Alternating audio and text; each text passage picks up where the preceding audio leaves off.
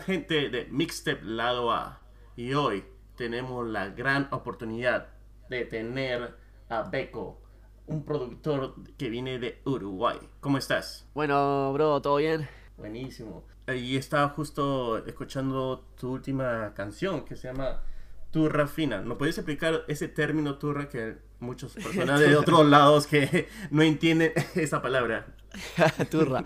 Eh, la palabra turra en realidad viene del, del argentino, ¿no? De, de, lo que vendría a ser la evolución del guachiturro. ¿Te acordás de la época de los guachiturros? Sí, sí, sí, me acuerdo de los guachiturros. Bueno, ahora lo que está sonando es una música que, bueno, asemejan un poco lo que es la vestimenta.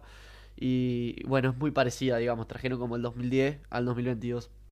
Y vas, va por eso, como que la canción habla como que le, estás le estoy cantando a una, una turra, una turrita, digamos, por el tema de cómo se viste. Cerquillito, ropa deportiva.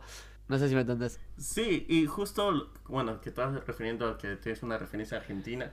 Cuando escuchaba esta canción, eh, tiene, tiene esa cumbia, tiene esa cumbia argentina, se, tiene, siente. Sí, ese toque tiene. Acá en Uruguay se hace mucha cumbia también y plena, lo que es plena. Y intenté fusionar un poco lo que es la cumbia con, el, con lo que está sonando en Argentina. No quería hacerlo tan, tan cerrado y, abrir un poco. Por eso tiene cambios de ritmo a cumbia, un poco como de RKT, reggaetón. Eh, claro, claro. Y claro, se siente el beat ese muy conocido, lo que es de reggaetón. Y me parece una fusión muy interesante. Porque usualmente no se escucha una cumbia eh, de, de, ese forma, de ese formato con el reggaetón. Me pareció muy interesante. sí, está bueno, es divertido hasta armarlo. ¿Y, y, cómo se te, te, inspiraste con la letra? Porque la letra eh, lo, escuchaba y, y, me reía y me trataba de imaginar cómo tú lo has creado, que has estado en la calle, en tu barrio, algo así. Eh, no, no, en realidad todo lo contrario. Estuve, cuando hice la canción, eh, estaba en casa, estaba, más te digo, estaba escuchando lo que era el ritmo RKT, me estaba intentando informar un poco más. Yo como tengo el estudio, ¿viste? Yo soy productor también aparte de cantar. Este, me estoy saltando como, como solista ahora. Pero aparte soy productor y bueno, vienen muchos artistas acá al estudio y, siempre intentamos inventar algo, no armar algo de lo que ya suena, ¿viste? Para hacer un poco la diferencia. Y bueno, estuve metiéndome un poco en lo que es el RKT, escuchando un poco. No es mi música que suelo escuchar, ¿no? A mí me gusta el reggaetón. Pero vi que a la gente le gusta, que puede ser algo para el, para el boliche, para el baile, para la discoteca, que puede llegarse a bailar, que tenga golpe. Y bueno, dije, voy a hacer una canción que tenga una letra no desubicada, pero que sí se pueda, me pueda meter en el género, ¿me explico? No quería hacer algo desubicado ni una letra mala. Entonces lo que dije, bueno, vamos a cantar una canción como si estuviera cantando una persona que me imagino. En realidad, la, imaginación fue más para mi novia que para otra cosa. Porque justo ella, la madre le cortó el cerquillo y yo le digo que es una turra. Pero es una turra fina. ¿Por qué, es una turra fina? Porque ella es lo opuesto a lo que es una turra. Como persona y como, como se viste, todo. Le digo turra por el cerquillo más que nada. Entonces, claro, le empezaba a decir turra fina a mi novia. Y de ahí salió la letra. Y empecé como a escribir eh, no sé, escenas de cosas que iban pasando que no, no me identifican en realidad porque no, no hay nada que ver con ella. Pero sí algo que podría ser más de barrio, más, son, más under y, la letra hablar un poco de eso, ¿viste? Como un, un pibito de barrio enamorado de una piba que, que, la tiene hace tiempo, hace tiempo, hace tiempo y bueno, en un momento concreta. Y, no, qué buena, qué buena. y, y esto realmente merece un video, en serio, ¿ah? Sí, se está, se está armando el video. Justamente hoy tengo ahora en un ratito en el estudio, tengo una reunión con, con unos productores de acá de Uruguay que, claro, están interesados en hacer el video, van a hacer un poco más de cosas conmigo. Y bueno, va a tener un lindo video, va a tener tremendo video, sí. Lo sacamos en espacios digitales para, para que la gente por lo menos lo vaya escuchando, conociendo. Y bueno, se ve en el video, sí. Ese y otro tema más que también estoy preparando para el 8 de octubre, grabar el video que no sé si te lo, te, lo mandé, que se llama No Te Da, que es también de un género cumbia fusionado con reggaetón, con regate, que lo canto con otro chico esta vez. Pero sí, estoy dándome más o menos por ese lado, ¿viste? Para hacer un poco boliche, un poco de joda, que la gente baile con las canciones, hacer también referencias al TikTok, que veo que suben muchos videos bailando, haciendo trends, y yo creo que eh, buscándole al lado de que la gente lo pueda bailar en alguna core en alguna parte, como por ejemplo la letra dice muchas cosas que quizás lo pueden usar ese fragmento para el TikTok, ¿viste? Como se usa ahora. Y creo que, que por ahí mi idea fue y bueno, vamos a ver si da resultado. Y, y tú cuando estabas en este proceso de crear esta canción, ¿lo, has sentido que tenía que ser una canción más visual que, que, escuchable, que si estás en la calle, escuchas que, que la gente más que se también interactúe con, los, claro. esto de las redes sociales. Exacto, creo que el video es muy importante hoy en día mostrar lo que es el artista y lo que estás mostrando de producto es muy importante, que es el 80% de lo que estás viendo. Los 10 primeros segundos de la canción es lo que el oyente escucha y dice si se queda o no en el link del video. Entonces hay que hacer una idea media atrapante, ya que el tema arranca con una melodía que es un poco pegajosa. Oye, quiero demasiado pegajosa, realmente a mí me hizo bailar en el comienzo, en serio. Oye, esto sí está para una chelita, una cervecita, está bueno. Ahí va, bueno, esa es mi idea, ¿viste? Cuando, cuando hago la música, hacer melodías que, que sean tarareadas constantemente en la cabeza, que yo creo que es una estrategia de, de escribir también, que usé hace, uso hace años, de cuando era chico. Y tenía la banda de cumbia con mis amigos y sonábamos por todo el país, nos fuimos para Argentina. Y siempre fue el mismo método, siempre usar melodías que, que sean pegajosas, que la estás en el baño y no sabes la letra, pero la tarareás, ¿viste? Entonces, eso es lo que yo busco. Y que creo que con este tema creo que lo logramos. Hacer una letra sana, hacer una melodía pegajosa y bailable, importante. Claro, y, hay otro punto que has mencionado que es que me he dado cuenta que es sana. Es una que no, no tiene ningún lenguaje explícito, si se puede decir de esa manera. y realmente va para apto para todos. Exacto, yo mi idea en realidad, como te digo, es enfocarme un poco en todo el público, no hacer público cerrado, no y tampoco mostrar algo que yo no quiero, que por ejemplo no, no voy a hablar mal nunca de, de, de ir a la mujer o, o, de armas o de drogas o no es la imagen que quiero dar tampoco pero sí creo que se puede agarrar en lo que todo el mundo hace, que son letras de drogas, sexo, explícitas, como vos decís. En ese mismo género creo que lo puedo hacer sin necesidad de ser vulgar. Creo que se puede hacer un contenido que, pueda bailarlo todo el mundo de algo que esté sonando ahora, ¿viste? ¿Qué es mi idea? Mi idea va por ahí. Claro, no, qué buena, qué buena. Realmente esta canción no lo puedo poner delante de mi mamá y sin que ella me critique. Ahí va, ahí va, sí. Claro, todo el mundo hoy escuchando a Noel, Bad Bunny, son muchas influencias que, creo que se da a la gente cuando crean las canciones, ¿no? Exacto. ¿Y, cómo viene este nombre Beco? Que lo he tratado de descifrarlo y, no lo encuentro. este comienzo Beco, sí. Es una, es, una historia re estúpida. Eh, o sea, en realidad es así. Yo tenía un perro de chico que se llamaba Beco, pero no se escribía así. Se escribía con B corta se escribía B corta, E, C, O, Beco, así como suena, en seco. Y yo ah. quería usar la, la, el sonido que me gustaba. Entonces creé la productora Beco Music, que fue cuando empecé a grabar, a hacer sesiones con otros artistas. Y todo el mundo me empezó a decir Beco, Beco, Beco, Beco, Beco. Y claro, yo quería sacar un, una carrera como solista. Y todo el mundo me decía Beco, bueno, me tendría que poner Beco. Lo que pasa es que yo no quería que suene, que sea igual, ni tampoco yo sentía como que le estaba faltando un respeto a un animal que yo quise un montón. Y entonces lo que quería hacer era que suene igual, pero le cambié las letras. Por eso una B, la, la, la K dos veces porque yo todo lo que veo que tiene éxito tiene una K en el nombre. Entonces pácate, vayan acá. dos para que tenga. Eso ya es éxito asegurado con doble K. Sí, claro, claro. Eso me como una. ¿Cómo se hizo por cábala? Cada vez que ven artista que se pega o algo, tiene una K en el nombre y digo, pa, carajo. ¿Qué? Puede ser. Ahí puede venir otra canción, ¿ah? No, sí, obvio, obvio, siempre, siempre hay todo el tiempo, a veces el momento que menos te lo esperás cuando, cuando más salen las ideas y está bueno. Está, genial. A veces en el ómnibus mismo, yo voy, eh, tengo un pianito descargado en el celular, ¿viste? Y a veces me voy tarareando alguna melodía o algo y la gente me mira. Y claro, la tengo que grabar porque si llego a casa me lo olvido. Entonces, claro, eso es un, algo que te sale en el momento y tenés que en algún lugar registrarlo porque no te vas a acordar nunca en tu vida lo que hiciste. Y a veces la gente me mira como, ah, este pibe está, ¿qué está haciendo? Está grabando, está medio cantando ahí. Claro, no, pero si te viene la inspiración en ese momento lo tienes que tienes que hay que plasmarlo. Exacto. Como sea, como sea, donde sea y de la manera que puedas. Siempre digo lo mismo. Es como cuando el artista viene. Eh, yo también trabajo con muchos artistas que improvisan, ¿viste? Yo también improviso, me gusta. Y yo creo que no hay mejor manera que cuando vos sentís el beat, la primera impresión es cuando mejor te sale el flow, cuando más fluís, cuando mejores frases te salen. Ya cuando lo escuchás por segunda o tercera vez, no te sentís tan cebado como la primera. Y esto es lo mismo. La primera vez que sale la melodía no la vas a volver a recordar porque te vas a olvidar. Es así. Y en la cosa de la melodía que a veces te viene inspirado y me imagino que te sale varias. ¿Tú utilizas todas esas o tienes algunas en el baúl? O a veces cuando ya lo escuchas de nuevo dices, mejor no, mejor lo borro. ¿Cómo hace con esas melodías?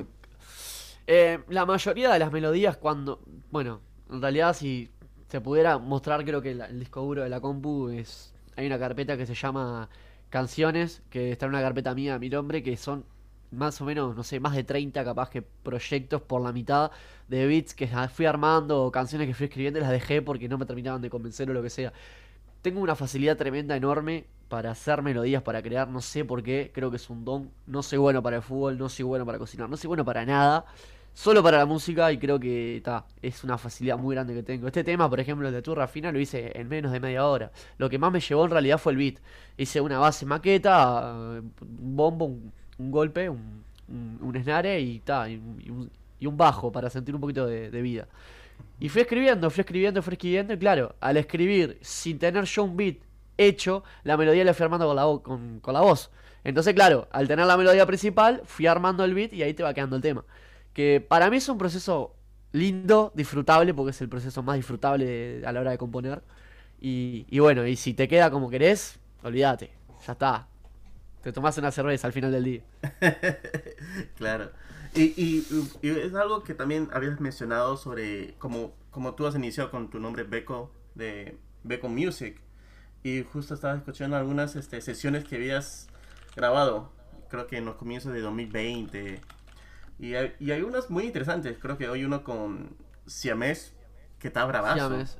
Sí, esa fue la, la primera que quedó más grabada, pero bueno es la primera vez que grababa una voz. es, una locura porque la historia de cómo empezás a las sesiones es, una locura. Realmente creo que, fue la, locura más grande que hice en mi vida. Por ejemplo, yo venía produciendo desde el 2016, que me estresaba con el FL. El, FL es el programa que yo utilizo para, para, para poder grabar y hacer los beats. Creando cosas en el FL, siempre inventa algo nuevo. Eh, como, te iba a decir algo importante, vos sabés que me acabo de olvidar porque se acaba de caer el Goku que tengo colgado, se le acaba de salir la pata y me desconcentró. Totalmente. tengo un Goku que lo tengo acá colgado arriba de la computadora que es como la inspiración que me regaló mi madre. Tengo 25 años y el pibe jugaba con esas cosas, ¿viste? yo, tengo mis Funko Pops, así que yo te, comprendo. claro, sí. Uno cuando es friki es friki toda la vida. Eh, ay, no sé qué te estaba contando, bro. Se me acuerdo porque me olvidé. sobre las sesiones. ah, las sesiones, verdad. Eh, la locura más grande que hice es, bueno, yo empecé a producir por el 2016, cuando no me salían los beats. En el FL lo instalaba, lo desinstalaba.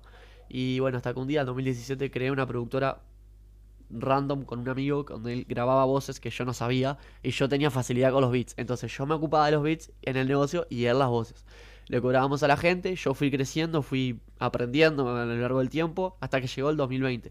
Yo fui siempre de, escuchar un canal de YouTube argentino de hip hop de la vieja escuela, ¿no? De lo que estuvo sonando 2017 para adelante, que fue la época de Duque y Pablo Londra. Sacando eso, antes había un canal, va, sigue estando, que se llama El Triángulo Estudio, que es un canal conocido para los que escuchan hip hop, que se trata de llevar artistas donde ellos escriben improvisan y es, como una lírica. Se llama Cypher en realidad. Eso. Yo le quería poner Cypher, pero no sé, me inspiré de ahí. Después que tenía la idea de hacerlo, fue cuando surge Bizarrap, que hace explosión con lo que estaba haciendo. Y dije, la puta madre. Digo, tengo una idea y un loco me la hace antes. La puta madre. dije, no importa, dije, ¿qué va a pasar? O sea, por más que la haga, yo lo quiero hacer lo quiero hacer porque lo tenía pensado. Es más, imagínate, tenía un auto, lo vendí para comprarme todo lo del estudio. Con eso te digo todo, me tiré al agua sin salvavidas, sin nada. O sea, era comprarme todo y decir, si yo me compro todo, me comprometo a que voy a dedicarme a esto. Porque no voy a gastar 5 mil o 6 mil dólares, que no me acuerdo cuánto fue, en algo que no voy a utilizar. O sea, sí le voy a dar uso. Y fue como la motivación, ¿viste? Vendí el auto estaba mirando otro auto para comprarme. Un día me levanté, le digo a mi mamá, yo iba con mamá en ese, en ese tiempo, y le digo, acompáñame al centro que, que voy a hacer un par de compras. Y bueno, ese par de compras me llevó casi toda la mañana y el mediodía y llegué y armé todo, y armé el estudio. Y de a poco lo fuimos generando claramente, pero esto fue como el impulso de decir, voy a hacerlo hice la primera sesión, que es con Siame, que me mencionaste. Eh, quedó la voz saturada grabada porque quedó un botón apretado en la consola que yo no sabía usarla. Y bueno, está, quedó cebada igual, me pareció un poco natural eso y está, va como piña. Después, claro, me fui adaptando a los artistas que fueron y está, cada vez es como todo, ¿no? Uno va avanzando, va, aprendiendo, va creciendo y cada vez las cosas empezaban a hacer con más calidad, con más calidad, con más calidad, que fue cuando dije, está, acá tengo que hacer algo explosivo. El boom lo tuve cuando hice la sesión con, con, un chiquito que se llama Letito, que ahora tiene 14 años, pero en ese tiempo tenía 12, recién cumplido. Y el tipo rapeaba. Y bueno, él me escuchaba de las sesiones que eran conocidas en el momento. El loco quedó re contento cuando lo llamé, vino, hizo una sesión. Fue la primera toma que hicimos que está en vivo. Esa sesión creo que alcanzó casi el medio millón, que fue una locura sin publicidad, sin nada orgánica, ¿no? Te hablo, esto de como haciéndolo por hobby. Y bueno, y cuando me di cuenta que la cosa iba en serio fue cuando yo le, lo comenté en varias preguntas que me hicieron. Y cuando estaba yendo a comer con mis amigos a un, a un bar, a una cervecería, y me llega una mención del Duki, que no tenía ni la más idea, ¿viste? Decía, esto es una página fandom, como me ha pasado que me etiquetan por cosas que tienen que ver con el trap, me enlazan con eso, ¿viste? Pero después cuando, cuando vi que realmente era él, tenía el verificado todo, no entendía nada. Y me había etiquetado la sesión que habíamos hecho con él, como diciendo, diciendo me mandó un par de audios diciendo que vayamos para adelante, que están buenas, que, que está zarpado, que en Uruguay falta algo así. Y fue como ahí tomé el impulso. Dije, ta, voy a seguir con este proyecto. Hasta que ta, llegó un momento que vi que le estaba dedicando tanto tiempo a otras personas que me estaba dejando yo como artista de lado. Y fue cuando dije, ta, basta, hasta acá llego, creo que las sesiones cumplieron un ciclo, cumplieron unas etapas, creo que fue para aprender, para involucrarme con la gente, para crecer mentalmente y prepararme para lo que puede ser algo bueno y mío, y no equivocarme como ya me he equivocado. te, hablo de forma moral, como forma de trabajar, como, como, como forma de editar. Creo que evolucioné de una manera que no, me iba a imaginar que iba a pasar y hoy en día sí te puedo decir que tengo los pies bien puestos sobre la tierra y, sé pararme ante las situaciones que sé que me van a venir. Y bueno, eso está bueno, aprenderlo de chico y, de grande saber tener una idea, una, una guía ya de aprendizaje. O sea, creo que el que nunca se cae o se tropieza no aprende. Y bueno, yo me di la cabeza contra todo. Me crucé con mucha gente, mucho tipo de personas. Te puedo decir como muy buenas, como ventajistas, como malas, como gente que no suma, como que sí. Y saber separar eso y bueno. Y ahora creo que saliendo como artista y como solista, las propuestas que me están viniendo, creo que puedo saber cuál es la mejor para mí. Bueno, hoy en día estoy estoy así gracias a todo lo que viví eso la verdad que no tiene, tiene precio. Y estoy re contento porque está. Se dio todo muy raro. Fue como de una locura de, un día para otro vender el auto y armarme todo esto, de, proyectar algo y después decir, voy a salir yo porque sé que lo puedo hacer y porque la gente me lo está pidiendo. Y bueno, ahí salió cuando escribí el tema Turra Fina, que me pareció re cómico, gracioso, bailable. Mismo se lo mostré a mi madre, que a mi madre no frecuenta esa música, pero le pareció copado el tema por, por la letra más que nada. Y usé frases que bueno, que la gente de acá usa mucho, que creo que puede llegar al, pibe de barrio, seguro. Y va por ahí mi, mi, idea, ¿viste? A mí me gusta mucho el reggaetón, tengo temas grabados de reggaetón con otros artistas que están buenos, pero eso es cuando yo planeo apuntar para afuera en otro momento, no ahora. Yo creo que ahora tengo que buscar mi público en mi base sudamericana, Argentina, Uruguay, Chile, Perú, México, Paraguay, que ese es el trampolín a, llegar a ser otro hit u otro ritmo internacional, que en este caso sería el reggaetón. Yo me inspiraría por el reggaetón. Pero tengo que hacer música que la gente de acá escuche, que consuma, que es este, ¿viste? Y está, esa es mi idea. Y hasta ahora no hemos parado. No, está buenísimo. Y además que me doy cuenta que hay, hay unas canciones que... Yo siento que eres como un artista melódico, aunque tú pongas tu, la cumbia y todo, pero también siento que también eres un poco más, este, que poner letras introspectiva. Sí, me costó un montón, me costó un montón adaptarme a este género, como te digo, yo a mí me gustó siempre cantar, eh, soy muy melódico, me gusta mucho la técnica del canto, el vibrato, el juego, falsete, todas esas cosas, y claro, este ritmo es como que medio limitado también un poco para hacer eso. Pero tan, en el tema hay partes que lo hago, es verdad, hay partes que lo hago porque dijo, ta, tengo que encontrar un estilo de mi voz que sea un poquito no tan melódica, sino que marque un poco de presencia como turra. Entonces tuve que encerrarme. Un sábado, sin mentirte, estuve de las 3 de la tarde hasta las 2 de la mañana casi, grabando, grabando, grabando canciones, canciones con distinto tipo de voz que te imagines. Con voz grave, falsete, fingidas. Hasta que me gustó una que es un poco tirando a lo que sería turro o, o, plancha, se le llama acá en Uruguay. Una voz como medio así, viste así gato como hablan los argentinos, pero también mezclar un poco lo melódico, que es, la, que es lo que le da el, toque, para que no quede tan plancha. Entonces, las, las otras canciones, tú no, has, no has sido el, vocalista, como por ejemplo Superación o Celoso. Sí, eso soy yo. Ah, Las canto todas yo, lo que pasa que era otro tipo de estilo que yo tenía o que apuntaba en ese momento. Me, me apuntaba mucho a lo melódico, al trap, a veces me pintaba a escribir como esa que es eh, Superación, que fue una letra que, que la, escribí para mi abuelo y fue un... Nada, no sé por qué se me dio por hacer eso, porque yo en realidad no, no frecuento esa música de yo hacerla, pero sentí que dije, bueno, me quiero meter a hacer algo en este, de este estilo y lo hice. Como así tengo temas que arrancan en trap y terminan en electrónica, como así tengo temas de reggaetón.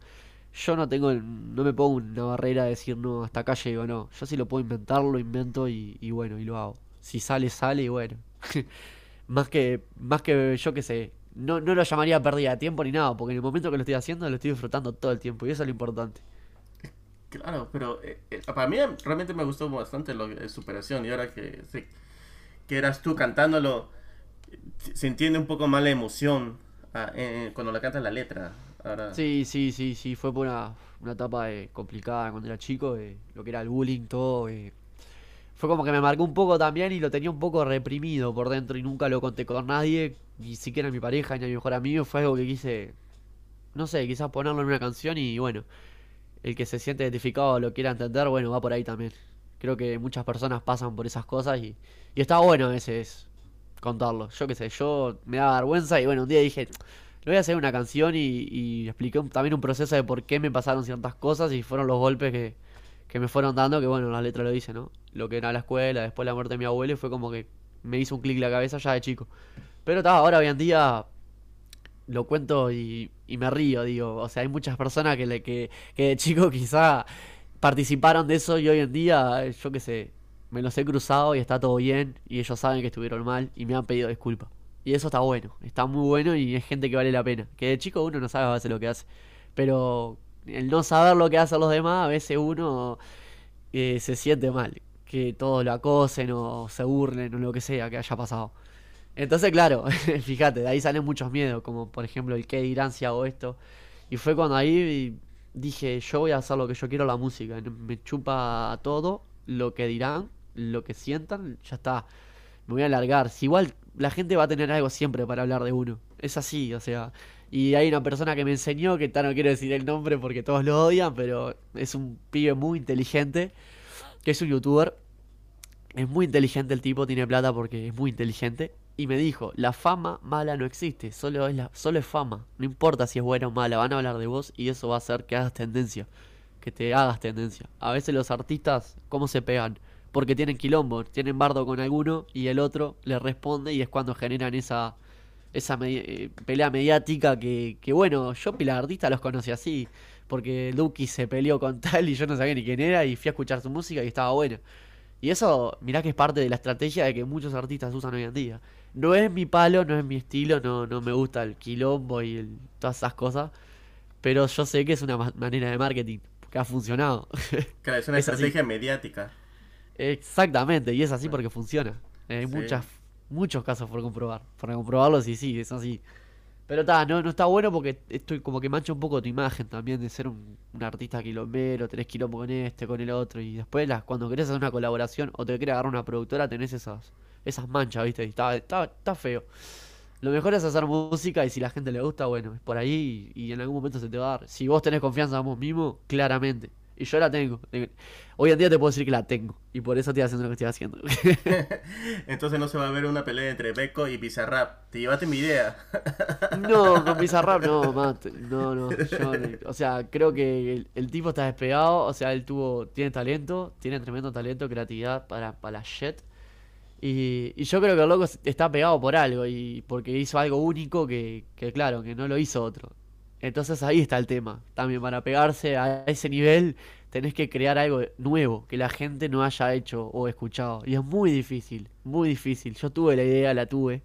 La tuve la idea y se me adelantó el loco este por nada, por seis meses. ¿Me entendés? Y acá en Uruguay lo hice y me fue muy bien. Fue muy bien, fue una cantidad de visitas. hasta los chamacos te venían a pedir fotos, fue una locura. Y todos los artistas que están pegados hoy en día acá en Uruguay, la mayoría pasaron por acá, por mi estudio, y fue gracias a eso. Y, y bueno, la mayoría de los artistas también, el primer estudio que fueron fue el mío. Y hicimos laburos tremendos y bueno, estoy orgulloso de eso también, ¿no? ¿Y, y sientes que tal vez en un futuro volver a las sesiones? No. Eh, estuve pensando una idea que es un poco más elaborada de las sesiones que me gustó y sería tipo yo estoy armando un estudio lo que es ahora de grabación que es en otra casa que se va a dedicar solamente a lo que es estudio lo estoy dedicando solo a eso, solo a eso hace un año que lo estoy haciendo viste y mi idea es hacer que los artistas estén pegados o no vengan a interpretar una canción pero en vivo, pero con gente adentro. Una especie de cazaparlante, no sé si ubicase el, el canal, cazaparlante. Mm, no, pero más o menos tengo la idea. Ah. Bien, es gente adentro del estudio con ambientación, un DJ, el artista cantando, la instrumental de fondo, que puede ser un tema de estrenar o algo que ya tengan. Un chico grabando con una buena cámara y bueno, el artista cantando. Y eso sería como ya una sesión, Sería un show live en vivo, capaz que de un tema o dos enganchado, depende del artista quien sea. Y eso creo que puede dar también mucho repercusión, porque fíjate, ya estás llevando gente al lugar que esa gente va a compartir el video. Ya tenés seguro que el público lo va a compartir. Entonces también va por ahí. Y si llevan un artista pegado, van a llevar gente, siempre llevan influencer. Y eso sirve. Y, que y ahí es publicidad gratis, ponele, para ellos. Muestran el trabajo que hicieron en mi estudio. Y es un, algo que tienen para el currículum después para mostrar. Y es algo que la gente puede escuchar. A mí me encanta escuchar a los artistas en vivo. Y más si saben. Saben usar el autotune, saben, saben hacer juegos, saben, tienen técnica. Yo lo revaloro eso. Muy, mucho lo valoro. Yo sé que hoy en día el autotune es algo que, que, es muy criticado, es verdad, es muy criticado. Pero fíjate que la canción pasa a ser tú, la voz del artista pasa a ser un sonido más y queda agradable. Si vos lo pones sin eso, capaz que el artista es medio pelo cantando y no queda tan bueno. Pero tenés que buscarle la creatividad eh, del artista que cuando se sienta y se pone el beat, tiene que crear la melodía jugando con el autotune para, para llegar al resultado final que es lo que estás escuchando. O sea, es, el autotune también te enseña a cantar. Yo creo que también aprendí muchísimo a afinar y a entonar con el autotune. Eh, vos si le agarras a la nota vas a escuchar que suena espantoso y ahí te estás dando cuenta que estás cantando mal. Hasta que veas que, el tono va funcionando, ah, es por ahí, mira la clave acá, pa. Hasta que si mira es acá, y ahí lo cantás, lo cantás, que después lo cantás en auriculares y lo estás cantando en tono. Y es así, porque me ha pasado en temas que no podía, yo qué sé, míos que no sabían encontrarle la vuelta y los terminé haciendo de tal manera y, y hoy en día a capela los, los canto igual. está bueno eso, es como un profesor. Yo lo veo como un profesor y, me divierte un montón, porque te podrás imaginar, lo podés poner al mango y hacer vos en de dripping, trapping, yo qué sé, lo que se te ocurra, como ponerlo un poquito que sea un armonizador más que nada, si vos cantás bien y lo haces en una cumbia, en una balada, yo qué sé, en reggaetón. Está bueno eso. Pero mi idea es esa, saltar de la sesión a una especie de shows en vivo. Eso sería Con público. Sí, sería tipo, creo que sería un, un, salto zarpado. Y me encantaría hacerlo. Tengo el equipo para hacerlo, pero está, lo que falta es el tiempo. Que es complicado coordinar todo. Porque ahí ya no dependo solo de mí, dependo de un camarógrafo, dependo de la gente, dependo del artista. Es todo complicado. Y de que yo no trabaje, claramente. Pero en estos momentos estás enfocado con tu Rafina. Estoy enfocado con tu Rafina. Voy a grabar el video. Va a salir ahora en octubre. Después, ahora el 8 de octubre, tengo otro video que voy a filmar. Que es un tema que quiero que salga en el verano. Que también es un. Creo que es un palo, mal es un tema que creo que fue Cereza el que nos, nos va a hacer conocer, más te digo. Pero claro, ese tema lo que pasa es que lo esperé, lo esperé, lo esperé porque quiero hacerle un video que esté buenísimo, que, que no sé, que llame la atención, ¿viste? Hacerle una inversión de tiempo y, y, dinero más que nada. Entonces, claro. Y eso es ah. con, un con otro chico que lo cantó, que es con el que tenía la banda de cumbia cuando era chico. Que nos encontramos grande y bueno, él está ahora tocando en una banda de cumbia conocida, no sé si ubicás marca Acme acá en Uruguay. No, pero Grupo Acme. Es una banda de cumbia conocida acá que, bueno, tiene millones a las canciones y acá suena en Argentina, un poco Chile, Uruguay. Y él está ahí de músico. Él creció, quedó la banda esa y bueno, yo hice mi camino paralelo y nos encontramos de vuelta y dijimos vamos a hacer un tema juntos, creo que fue una buena idea, salió algo bueno. Y bueno, quiero... Estoy deseando ya que llegue la fecha para ver el video porque quiero sacarlo ya ese tema. Ah, bravazo. Yo lo voy a buscar. Me parece interesante el grupo Acme.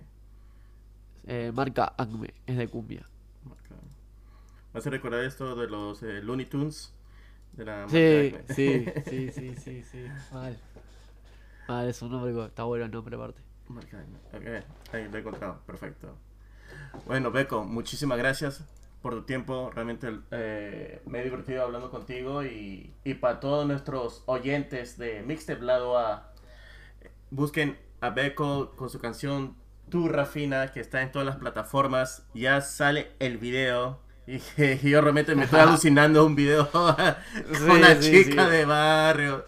Una chica de barrio, sí, exactamente.